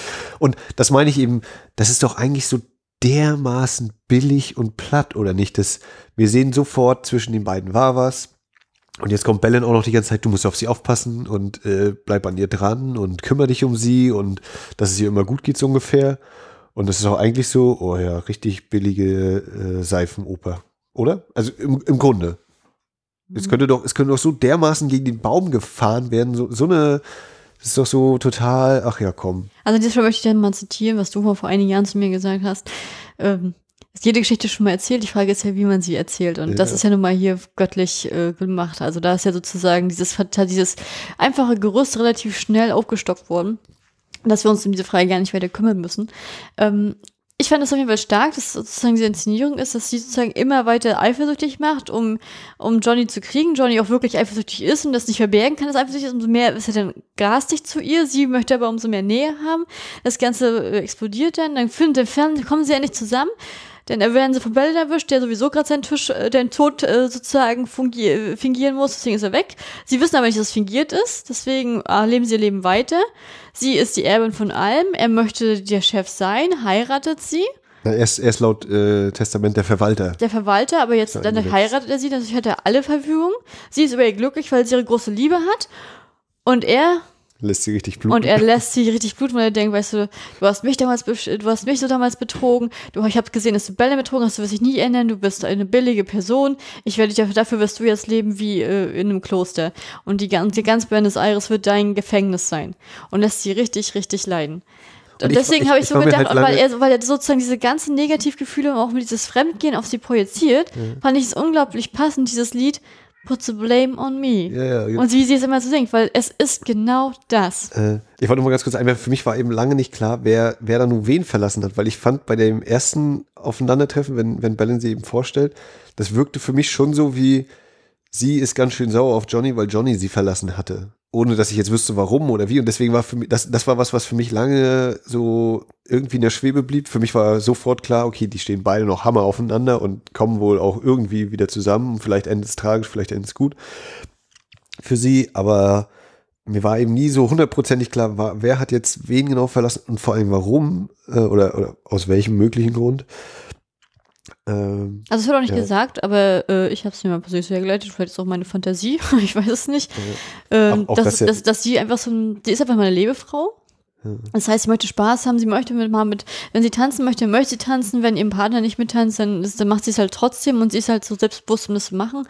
Und er ist halt ein recht besitzergreifender Typ und ich habe das Gefühl gehabt, dass sozusagen sie eigentlich die Geschichte, um ihn zu ärgern, auch die Geschichte, die die beiden hatten, wiederholt. Das heißt, dass er damals das Gefühl hatte, sie hat ihn betrogen, was aber gar nicht der Fall war, weil sie halt so viel damit spielt mit dieser ganzen Situation. Und äh, das gleiche macht sie jetzt mit Bellen. Und da Bellen hat, ist er ja auch unglaublich loyal gleichzeitig drüber. Wo ich sogar dachte, überlegt hatte, naja, wenn die, warum ist er ihm eigentlich so loyal gestrickt? Das ist ja wirklich so loyal. Da habe ich auch so gedacht, ob dann vielleicht auch wieder so eine homosexuellen äh, Gefühle mit reinspielen. Nach, ähm, nach Rope, nachdem wir den gesehen hatten hier, äh, wie, ja. wie, wie heißt der im Deutschen hier? Ein Leiche zum Dessert, ein Cocktail zum Leiche. Ja, genau. Cocktail. ja. Cocktail zu der Leiche. genau. Zur Leiche ein Cocktail. Genau. Und wie das da war, wo ich auch dachte, dort, wo ich die homosexuelle Entspannung nicht mal erkannt habe, weil ich anscheinend die letzte Nulpe war, bin ich seitdem wirklich sehr hellhörig geworden, möchte ich an dieser Stelle sagen. Und, und, und da würde der Gehstock auch nochmal gut reinpassen, so als äh, Phallus-Symbol. Oh, wir, wir beiden, wir beide und noch unser Ding hier. Ja, ja, unser kleiner Freund, uns, ja, unser kleiner Freund. ja. Äh, das habe ich nicht ausgesagt, Leute. Das heißt so wirklich so. er nennt es auch so, der, unser kleiner Freund. Also äh, das fand ich halt ganz, ganz stark. Und ähm, dann habe ich auch, da habe ich auch teilweise gefragt, könnte das jetzt wirklich sein, dass solche Gefühle hier aufkommen? Würde das auch dazu passen, dass Berlin immer so, so, ja, so entfernt wirkt, so kühl, so abseits wirkt und ähm, ja, wie ist denn das? Also, ähm, ja. Ich würde noch mal kurz ein paar Ecken äh, zurückgehen wollen. Zum einen will ich noch ja. mal sagen, also was ich meinte hier, diese, diese provozierende Frage von wegen, ist das nicht eigentlich ziemlich billig und total unterste Schiene, diese Geschichte? Und ja, ist sie, aber weil es eben, hast du ja auch gesagt, ist einfach so gut inszeniert und, und so toll, dass, dass äh, die haben eben gewusst, was man daraus machen kann, wie man das eben zu einer, zu einer fesselnden Geschichte macht. Äh, deswegen ist dieser Vorwurf, den ich da so mal äh, anklingen lassen wollte, natürlich auch, kann man schön leicht wegwischen. Ähm, das mit der Beziehung zwischen beiden hatte ich schon gesagt. Ich bin der Meinung, was sie dann macht, wenn sie eben diese ganzen anderen Männer da sich anlacht, zum einen will sie Spaß haben, aber sie macht es eben auf jeden Fall nur, um Johnny eifersüchtig zu machen. Ja, das, na klar. Das, das, ist auch, das, ist auch, nicht gerade subtil, wenn ich das mal sagen äh, darf. Und äh, jetzt haben wir das, achso genau, Thema Homosexualität. Äh, es wird ja auch ganz am Anfang, sagte einmal hier, you lead a gay life, auch wenn gay da, glaube ich, noch in der äh, ursprünglicheren Variante des, des dieses, äh, äh, ja, wie heißt es, lustig, lebensfroh, ja. irgendwie, ja, gay irgendwie noch so ein bisschen, äh, noch im anderen Wortsinne gebraucht worden ist. Aber nichtsdestotrotz äh, hatte ich eben das, ja, weil ich eben auch nicht wusste, gerade zu Beginn des Films, wo geht das jetzt eigentlich hin, diese beiden Männer und warum macht er ihn jetzt hier so zu seinem Sprössling so ungefähr? Warum ist es einfach nur eine Puppe für ihn, die er mal kurz braucht und dann umbringt oder so? Oder äh? Ja, lässt sich schon irgendwie nachvollziehen, ja. Ach ja, Mensch. Der wieder Kracher-Film hier ausgepackt. Ähm, was haben wir noch so gut? Genau, die Kamera. Ich möchte mal vielleicht sagen, was ja. man, was, was man vielleicht noch was unerwähnt lassen. Nee, wir machen erstmal, wir machen erstmal die Handlung weiter, bevor wir zu den Nebendarstellern kommen.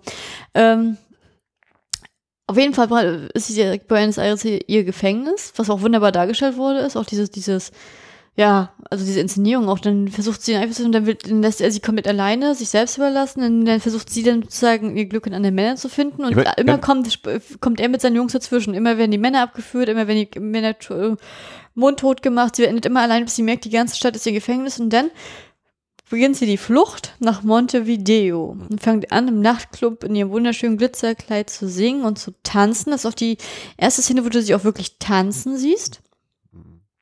Und äh, weil mir das keine Ruhe gelassen hat, hatte ich auch während des Films mal kurz geguckt, mal, musste ich mal kurz was nachschauen, weil ich so da, weil ich ja letzten Male auch immer so Singing in the Rain geguckt hatte und Fred Astaire ein paar Filme mir zugelegt hatte. Ähm, und sie ist tatsächlich so, die hat auch mit beiden auch mal getanzt. Also das ist äh, sozusagen hat auch, es hat, ist auch ursprünglich eine Tänzer, als Tänzerin groß geworden. Und ich fand sie, sie auch ganz schön, ab, ganz schön Absätze an, in, der, in der. Die war auch so leichtfüßig dabei. Also ich, mich jetzt auch gewundert, dass sie keine Tanzausbildung hinter sich gehabt, sage ich mal ganz ehrlich. Ne? Und das hat mich einfach mal ja, hat mich einfach geflasht. Also ich habe ja dieses Sexsymbol von äh, diese ihre Rolle habe ich ja von Anfang bis Ende wirklich abgenommen. Und ich fand sie auch nicht unsympathisch, aber ich fand sie sehr sympathisch und ich fand es auch unglaublich krass, wie sie sich dann halt neu verliebt, neu ja und sozusagen einen, einen reichen Anwalt kennenlernt, der auch sagt, komm, annullier, äh, annullier die Ehe zu Johnny, annullier die.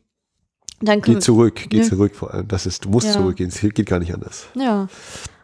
Äh, nee, also ich fand das ja, wo, wo Johnny mit ihr tanzt auf die, beim Karneval, ne, in den Masken und so, war bei mir so, ja, weißt du noch, was du immer gesagt hast? Ja, tanzen und, und äh, sprechen gleichzeitig ist doof und du konntest nie tanzen und so. Und dann habe ich mir gedacht, die kann nicht tanzen? Echt jetzt? Und dann kommt halt diese Szene nachher, wenn ja. sie in dem Nachclub ist und ich so, ja genau, die kann überhaupt nicht tanzen. äh, ich wollte aber, glaube ich, kurz irgendwo noch reinschneiden. Ach so, genau. Wenn, wenn äh, er ihr sozusagen das Gefängnis präsentiert, wird das, finde ich, eigentlich sehr schön durch dieses äh, Wandgemälde von, von Bellen dargestellt. Ja. Und das ja. war eigentlich, äh, bei, bei Blade Runner ist das ja so eine Sache, da gefällt mir die, die be deutlich bekanntere Version ohne die, den Off-Sprecher, also wo Harrison Ford nicht im Off noch erzählt, was so los ist, äh, deutlich besser. Und hier bin ich mit dem Off-Sprecher sehr gut klargekommen über die meiste Zeit. An der Stelle hätte ich, habe ich allerdings das Gefühl gehabt, hier haben die Bilder mir das gut genug erzählt. Hier hätte ich nicht noch gebraucht zu sagen, äh, dass, dass mir gesagt wird, ja, sie hat das, äh, das war jetzt ihr Gefängnis und sie hat es immer noch nicht verstanden und äh, äh, äh. also da, da hatte ich mal so kurzen äh, Ach, naja, das Sprecher, aber das ist natürlich auch noch auf sehr hohem Niveau und alles, äh, keine Frage, aber da, da war es das einzige Mal, wo es mir tatsächlich störend aufgefallen ist, der Sprecher. Nö, das, das hatte die Empfindung äh, ich selber nicht, muss ich ehrlich sagen. Äh, ja, und dann, wie gesagt, dann kriegt sie da ihre, ihre göttlichen Auftritte noch geschenkt. Also ich glaube, äh, wenn jemand versucht hätte, sie noch stärker in Szene zu setzen, dann, dann wüsste ich nicht wie oder was man da noch hätte machen können. Äh, und ich würde auch behaupten, dass zum Beispiel die Eröffnungsszene von Indiana Jones äh, da mit Willy, mit Kate Capshaw so eine also quasi das halt auf jeden Hommage Fall, die hat auch so ein Glitzerkleid an. Äh, also es gibt natürlich mit Sicherheit noch viel mehr solcher Hollywood-Filme, will ich gar nicht abschreiben oder so, aber sowas wirkt auf mich dann immer wie so ein ganz deutliches Echo von diesen Sachen. Ja. ja. Und da singt sie ja was Amore Mia oder Amore Mio. Amore Mio, ja. Love Me Forever and Let Forever Start Tonight, ne? Ja. Also auch wie, wieder so dermaßen direkt ins Gesicht geschleudert. Hier, Leute, ist, ja. Äh, lass die Hüllen fallen. Was hast du von jemand gedacht, als äh, ihr neuer Mann, ihr der Langford, glaube ich, hieß er, ähm, sagt, komm, jetzt, jetzt kriegen wir das hin, dass wir da hier das annulli annullieren lassen. Äh, ich bin ein perfekter Anwalt, ich liebe dich und ich habe auch Geld, das ist die perfekte Kombi überhaupt, lass uns das machen. Ähm, ähm als wir vom Centenario waren, habe ich so gedacht, nee, das, das wird auf gar keinen Fall was. Also es war irgendwie schon so, wenn sie jetzt zurückgeht, aber andererseits, okay, er ist Anwalt. Also ich habe auch so gedacht, okay, er ist Anwalt, er wird sich schon auskennen mit diesem Scheidungskram und wahrscheinlich ist es schon irgendwie richtig hier. Ne? Äh, Johnny ist nach der, nach der Hochzeit sofort sozusagen weg gewesen und warum sollte es nicht klappen, sich scheiden zu lassen? Und dann war so dieses Centenario. Nee, irgendwas ist jetzt hier auch wieder im Busch, ist doch völlig klar. Und dann geht halt die Tür auf und so wie das inszeniert ist, wie sie auch sagt, hier irgendwo ist der Lichtschalter, dann war für mich schon klar, okay, wenn jetzt das Licht da geht, kommt irgendwie so Tada, Überraschung ja. im negativen Sinne und so ist es ja dann auch. Und Johnny sitzt halt so äh, James Bond Bösewicht mäßig da, hallo, ich habe mich erwartet.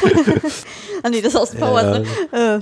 Langford, äh, Sie können jetzt gehen, danke. Also alles klar, klasse Sache. Ja, Schicht, blöde Strohmänner, ne? Aber dafür dann auch wieder eine geile Szene, die sie da spielen, dafür sie dann da zusammenbricht eben, ne? Ja, ja, wie gesagt, ich will jetzt trotzdem, ich, ich will trotzdem eine An ja, Annulation, ich möchte trotzdem die annullieren lassen, ich möchte trotzdem und er so ganz, ganz keister steht und ganz kühn und sagt, ja, ja, in Brasilien gibt's keine annulliert. Das geht nicht. In, in Argentinien gibt es kein Annullieren der Ehe. Das gibt sich. Doch, ich gehe jetzt trotzdem, nein, bitte lass mich frei, lass mich frei, lass mich frei, lass mich frei, lass mich frei. Und sie an ihm langsam runtersinkt unter Verzweiflung und weinend, bettelnd, lass mich frei. Und er, da steht da, er hat seinen Triumph, sie ist am Boden, er lächelt und sagt. Doch stark, wie er so ganz kurz sieht man einmal richtig doll das Grinsen auf seinem Gesicht, wo ich nicht hundertprozentig sicher bin, ob er einfach wegen der Szene, wie sie sie spielen gerade das ist, oder ob das eben nur die Rolle des Johnny ist, der gerade einmal diesen Genuss über sie auskostet.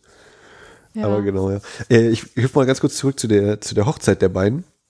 Ähm, wenn dann eben Manson, äh, also Bellen, vermuteterweise tot ist. Und dann äh, kommt ihm der Schnitt von draußen. Es regnet total. Wir sehen durch das Fenster hinein, ja. wie sie ihm gerade heiraten. Sie noch in Trauerkleidung, ne? Also ja. mit, mit, äh, mit Witwenverhang da und alles. Und äh, ich bin mir schon gar nicht sicher, war das Mitschnitt oder sehen wir die ganze Zeit von draußen, das ist eine Kamerafahrt und dann nee, sind wir Kamerafahrt, das, das ist kein Tür. Und dann hat es halt aufgehört zu regnen und hey, es hat aufgehört zu regnen und so, ja, vielleicht bedeutet das was. Ich habe so gedacht, wow, wie, wie geil ist das auch wieder erzählt, ne? Wir, wir kriegen den Regen, dadurch verdeutet, wir sehen den Regen einmal, äh, dann kommen sie raus und ja, klar, es ist halt kein Regen mehr da und das wird dann eben auch auf erzählerischer Ebene wieder aufgegriffen, denn wir haben ja eben die Dame, die an das Übersinnliche glaubt, was für mich übrigens ganz lange auch dazu geführt hat, dass ich dachte, okay, dieser Film wird richtig tragisch enden äh, und da wird nochmal die große Keule ausgepackt. Aber weit gefehlt. Äh, äh, es endet mit einem quasi Verbrechen lohnt sich nicht, äh, steht zu deiner Liebe und dann geht's dir quasi gut. Ich finde das auch so krass, wo du, lass uns mal zu der Szene zurückkommen mit der Trauerkleidung. Mal abgesehen davon, dass beide auch noch rauskommen wird und beide auch noch lachen. Also er lacht ja in diesem Moment auch. Sag ich mal ehrlich was gesagt, ich habe gedacht, ich bin ein Pessimist in dem Moment, weil ich dachte so, mit dem Hinterkopf, beide lebt ja. Jetzt, jetzt, kriegt er mit, dass er verraten wurde, weil er die beiden noch im Flagranti erwischt hat. Ich habe gedacht, die werden erschossen. die Tür auf der Film ist zu Ende. Das war so mein Gedanke. Oh, jetzt kommen sie beide raus, Licht weg und puff. Also, das doch habe ich echt gedacht. Nee, also, also das sag ich dir ganz ehrlich. In der, in der Hinsicht fand, fand, ich den Payoff für sie ja, also klar, wenn Bellen dann nochmal den Auftritt hat, wenn er wiederkommt, das ist natürlich schon so ein Dödö.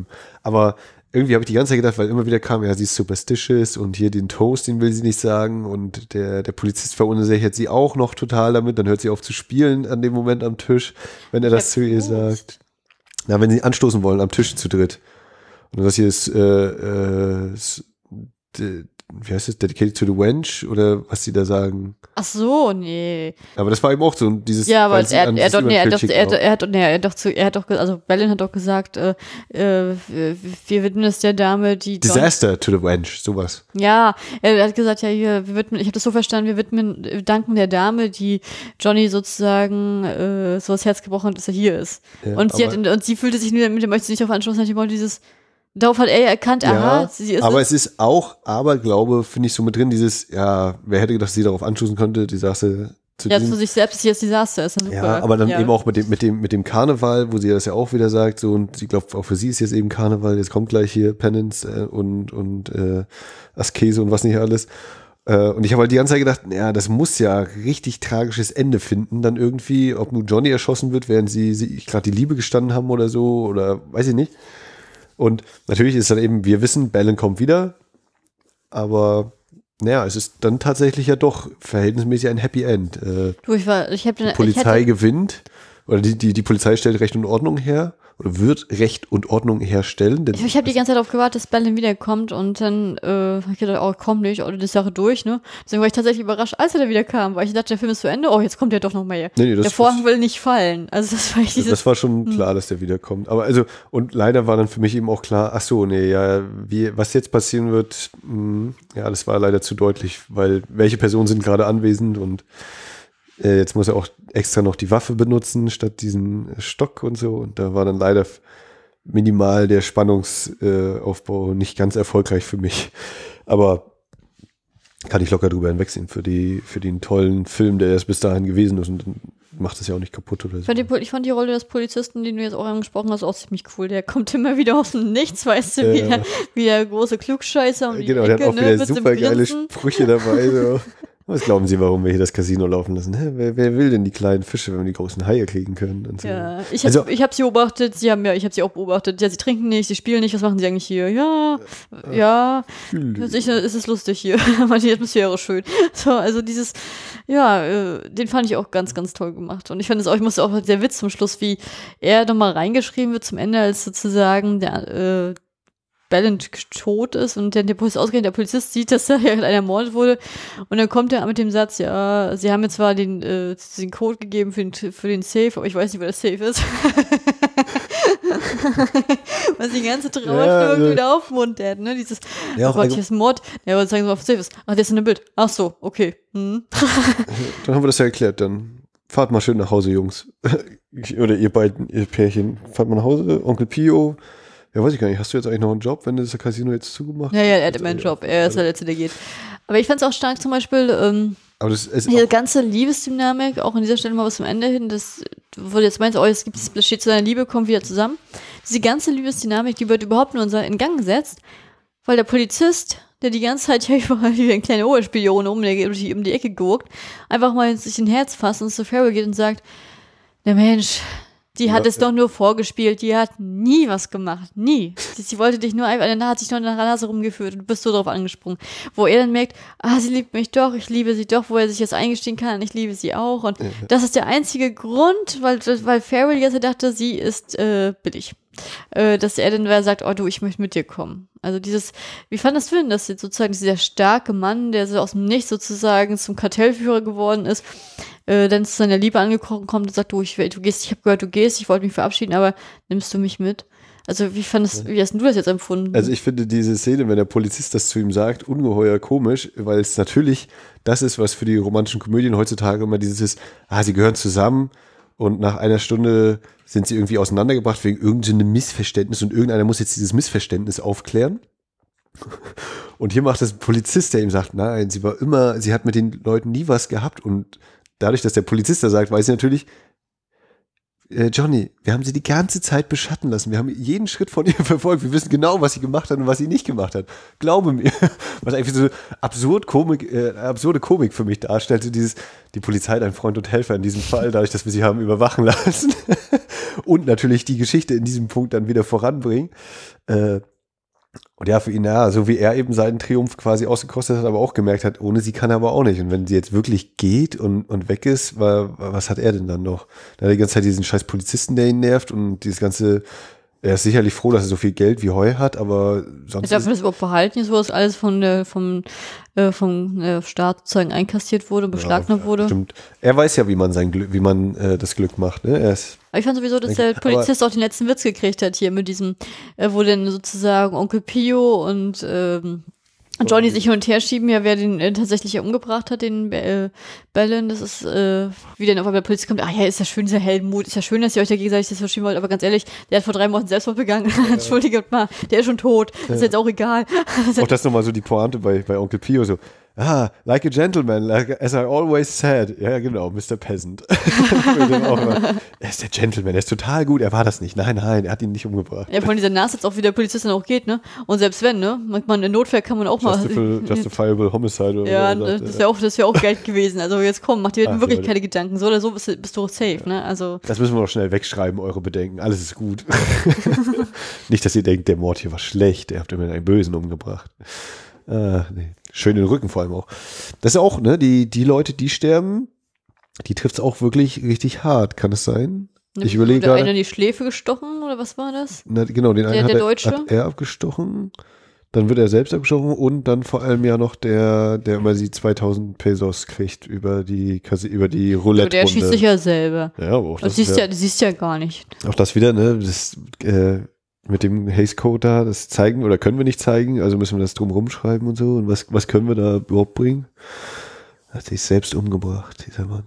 Auch das auf, ich fällt mir auch gerade wieder ein, es sind so viele, finde ich, Charaktergesichter. Also es sind jetzt nicht, dass ich zweimal, oder dass ich das Problem haben könnte, oh, die beiden sehen sich aber sehr ähnlich, wer es jetzt eigentlich wer. Alle sind so weit eben durch äh, Charakterzüge oder durch äh, Make-up und, und äh, Anziehen und so auseinandergehalten, dass man immer sofort weiß, ach der, ja, der, genau, das ist der von vorhin und so und so. Oder hast du irgendwie dieses Problem? Nee, gehabt, um Gottes Willen, nein. Also ich fand ich auch. Also gut wäre für mich ähnlich waren die beiden Deutschen, aber das war ja dann auch egal, ob man die verwechselt oder nicht, ne? Richtig, genau. Ähm, also minimal vielleicht der eine Croupier halt hier beim Roulette und äh, der eine Polizist. Ja, das war ja, ich weiß, was du meinst, aber das, aber das hat man recht schnell gemerkt, ja. Ähm, so was ich auch ganz stark fand, war die Rolle von Onkel Pio. Ähm, die fand ich auch sehr angenehm und ja auch immer so sehr klar. Es ist, hat auch gut in eine Screwball-Comedy gepasst. Ja, Comic Relief, schön unterwegs. Ja, ähm, hattest du eigentlich das Gefühl gehabt, dass er eigentlich von Anfang an immer sagen wollte, Mäuschen, äh, du und die, die, die, die junge, die kleine Frau und du, ihr, ihr, ihr beide gehört zusammen, ihr beide gehört zusammen und er wollte ihm, wollte eigentlich die ganze Zeit hinstutzen, ihr beide habt euch lieb, ihr liebt euch, liebt euch und mehr dieses, wenn er ihn zur Seite genommen hat, hier und da und junge Frau, Na, junger Mann, Fall. junge Amerikanerin, junger Mann, äh, junge Amerikaner und hier und da und hattest du das Gefühl, dass er die ganze Zeit die Richtung ging? Ich, also ich musste da ganz kurz irgendwie an mein entferntes, verschüttetes Wissen zum Thema griechische Tragödien denken, wo immer der Chor, der die Situation kommentiert und habe ich so gedacht, ja, er ist ja auch diese Chorfunktion ach, ist das, also er sagt das ja auch, das sind diese herrlich, äh, herrlichen Metasätze in diesem Film, so dieses, oh, isn't it fun to watch oder so, oder this is going, this will going to be fun to watch oder irgendwie sowas sagt er, äh, was jetzt sich so entwickeln wird hier, das, das, da freuen wir uns aber, dass wir das uns angucken können. Ähm, aber er ist auf jeden Fall einer, der den Johnny auch immer so Pi sagt und natürlich damit aufzieht, so, ach komm, Johnny, hm. Auch wenn Gilda es sagt, die, äh, Gilda es ist, die dann sagt hier, who are you kidding now, Johnny? Und äh, so könnte man auch sagen, ach komm, Johnny, mach mir doch nichts vor, ich weiß alles. Und es ist völlig klar, was hier zwischen euch abgeht. Und auch wir Zuschauer wissen das schon und deswegen sind wir auch sehr gespannt, was jetzt in der nächsten Stunde hier noch alles so sich entwickeln wird. Ähm, ja. Aber auch diese Rolle, ne, die hätte so leicht total platt sein können und ich finde, die funktioniert auch super. Einfach mit durch den Schauspieler eben und äh, ja, stimme ich dir auf jeden Fall zu. Onkel Pio hat, äh, bleibt auch ein wenig im Gedächtnis dadurch. Ja, wo ich aber am Anfang immer gedacht, er ist ein Friseur, weil er auch diesen Friseurkittel Ja, genau. Ich hätte ihn so als, ja. als Barbier, als äh, ja, einen Job, den sie heute wahrscheinlich auch äh, wegrationalisiert haben, weil es einfach ein Kostenfaktor ist, der aber irgendwie nicht mehr so quasi benötigt wird da an der Stelle oder so, weiß ich nicht. Ähm, ja, genau. Ein, ein Job, den es heute so vielleicht, ja, das ist das, was dann irgendwie als, als eine Art Hausmeister ist ja auch nicht so richtig, aber einer, der eben darauf achtet, auf die Toilette und die Etikette und alles, äh, das gibt's ja heute nicht mehr so. Oder Vielleicht treiben wir uns auch einfach nicht an diesen Orten rum, in den Casinos von Buenos Aires. tatsächlich habe ich, ich kann mich nicht entsinnen, dass ich bewusst mal einen Film gesehen hätte, der tatsächlich, abgesehen von Evita, die Musical, in Buenos Aires spielt. Ähm, ja, nicht zumindest bewusst. Filme, die in Buenos Aires spielen. Ja. Ja, vielleicht irgendeiner von den James Bond mal in Argentinien. Aber ja, nö, wüsste ich jetzt aus dem schon auch nicht. Nö, also das ist ja tatsächlich, ähm, ja, also das, das war, daran musste ich teilweise denken, gerade weil es die einzige Assoziation war, diese Evita-Sachen, auch von der Kulisse her, aber letztendlich ähm, fand ich es auch stark zu sehen. Also mich hat, mich hat auf jeden Fall Rita Hayworth begeistert, mich hat Glenn Ford begeistert, die anderen Schauspieler kannte ich persönlich nicht. Ähm, ich fand es auch krass, dass man auch mit Kostümen, wo die auch wirklich langärmlich sind, lange, lange Beine, langärmlich, dass man da auch toll dieses sexy Outfit rausholen kann und jetzt nicht so wie heutzutage, wo man so wenig, wo weniger mehr ist, sondern dass es genau umgekehrt der Fall sein konnte. Ähm, Kannst du jetzt verstehen, warum Rita Hayworth sozusagen als die Liebesgöttin der 40er, 50er Jahre gehandelt Also, also wenn, wenn, wenn, äh, mit diesem Film auf jeden Fall, klar. Also, ich weiß nicht, Marilyn Monroe war davor und währenddessen und danach noch so ein ja, bisschen. Das ist, aber also das ist von der, ist von diesen beiden also nicht weit auseinander. Gibt ja natürlich mehrere, ne? mehrere, die sie da zu Stars so aufgebaut haben, weil auch mehrere Studios, aber es ist, also. Naja, durch, ich meine, das ist auch, ich sag mal, Marilyn Monroe und Rita Hayworth, die bedienen ja auch unterschiedliche Typen, ne? Also. Ja, das ist natürlich auch richtig. Ja. Nee, aber äh, völlig klar, ja. da gibt's nicht den Hauch eines Zweifels. Also, wer danach nicht wenigstens einmal gedacht hat, Mensch, die Rita Hayworth, die muss ich mal kennenlernen oder treffen, äh, den weiß ich auch nicht. Ich habe die ganze Zeit so gedacht, Mensch, die war ja zu der, zu der Zeit, als der Film gedreht wurde, mit Orson Welles verheiratet. Äh, Citizen Kane. Hm. Und ich habe die ganze Zeit so gedacht, ja, ich, also ich habe immer so versucht, die von meinem inneren Auge so zusammenzufügen, weil ich mir gar nicht vorstellen konnte, wie die zusammen aussehen. Und dann habe ich gedacht, wie passt das, passt das nicht? Ist sie nicht zu heiß für ihn? Also, äh, ich, ich weiß nicht, es war so dieses, ja, hm, komische Sache. Und dann hatte ich, dann war ja dieses, wo ich, was ich auch letztens schon dir erzählt hatte, ähm, ich hatte ja vor kurzem jetzt eine Dokumentation geguckt über das Leben von Grace Kelly, ne, oder Grazia Patricia von Monaco, je nachdem, in welcher Lebensphase man sich kennengelernt hat und äh, hatte diese Zuge dessen auch noch hier die schönen Filme gesichtet, hier die oberen 10.000 und über den Dächern von Nizza. Und äh, überall, wenn man sozusagen auch die Kommentare hört, dann wird immer gleich gesagt, oh, sie ist die Prinzessin äh, äh, sozusagen aus Hollywood und letztendlich äh, die allererste, die eine Prinzessin ist, was aber nicht stimmt. Denn tatsächlich ist Rita Hayworth die einst die allererste Hollywood-Ikone gewesen, die einen Prinzen geheiratet hat, den Prinz Ali Khan damals, in der zweiten Ehe, und ist wirklich als offizielle erste Prinzessin damals äh, bekannt geworden hat, hatte vor einigen Jahren dadurch die äh, Schauspielkunst äh, an den Nagel gehängt. Ähm, also ich habe ich hab, äh, dadurch diese glamouröse Kleider mit diesen schönen Funkeln, habe ich auch so gedacht, ja, du bist wirklich eine Prinzessin. Du bist ein Star, du bist eine Ikone. Dich kann ich mir wirklich als Prinzessin oder als Königin vorstellen. Das war dieses, ja, nicht Liebesgöttin. Ich fand sie wirkte ja auch nicht billig in ihrer Art. Sie wirkte einfach ikonenhaft, also so richtig stilvoll. Ich finde zum Beispiel, ich finde, also, ohne also, jetzt jemand nachzureden zu wollen, mich zum Beispiel jetzt Marilyn Monroe, wo du es gerade reingeworfen hast, sagst, ich finde Marilyn Monroe hat immer so was Billiges, was vielleicht Mädchen, mhm. also das ist leicht zu haben, Oder, oder in meiner Vorstellung, ich kenne auch längst nicht alle Filme mit ihr, aber. Ja, ja, den Film, ja, das ist ja wieder was anderes, aber so von, so von den Art, wie sie auch präsentiert wird, sie wirkt da schon recht wie ein leichtes Mädchen teilweise. Ne? Und diese, ich fand die Ausstrahlung von Rita Hayworth nicht so. Und ich fand, die war auch, wirkte sexy, aber auch jetzt nicht, als wäre sie für jeden und leicht zu haben. Das, den Eindruck hatte ich persönlich nicht. Also. Nee, also ich glaube, äh, wenn Rita Hayworth bis zu diesem Zeitpunkt oder bis zum Zeitpunkt dieses Films noch nicht der große Star war, spätestens danach musste sie ein Megastar sein. Also mit diesem, mit diesem Auftritt, mit dieser Inszenierung, wie sie in Szene gesetzt wird, also das, das musste ja, wenn, wenn sie danach keinen Film mehr gemacht hätte, wäre, dann hätte ich nicht verstanden, wieso. Es sei denn, sie hätten gesagt, das war zu anrüchig und deswegen hätte sie nichts mehr spielen dürfen. Aber ja.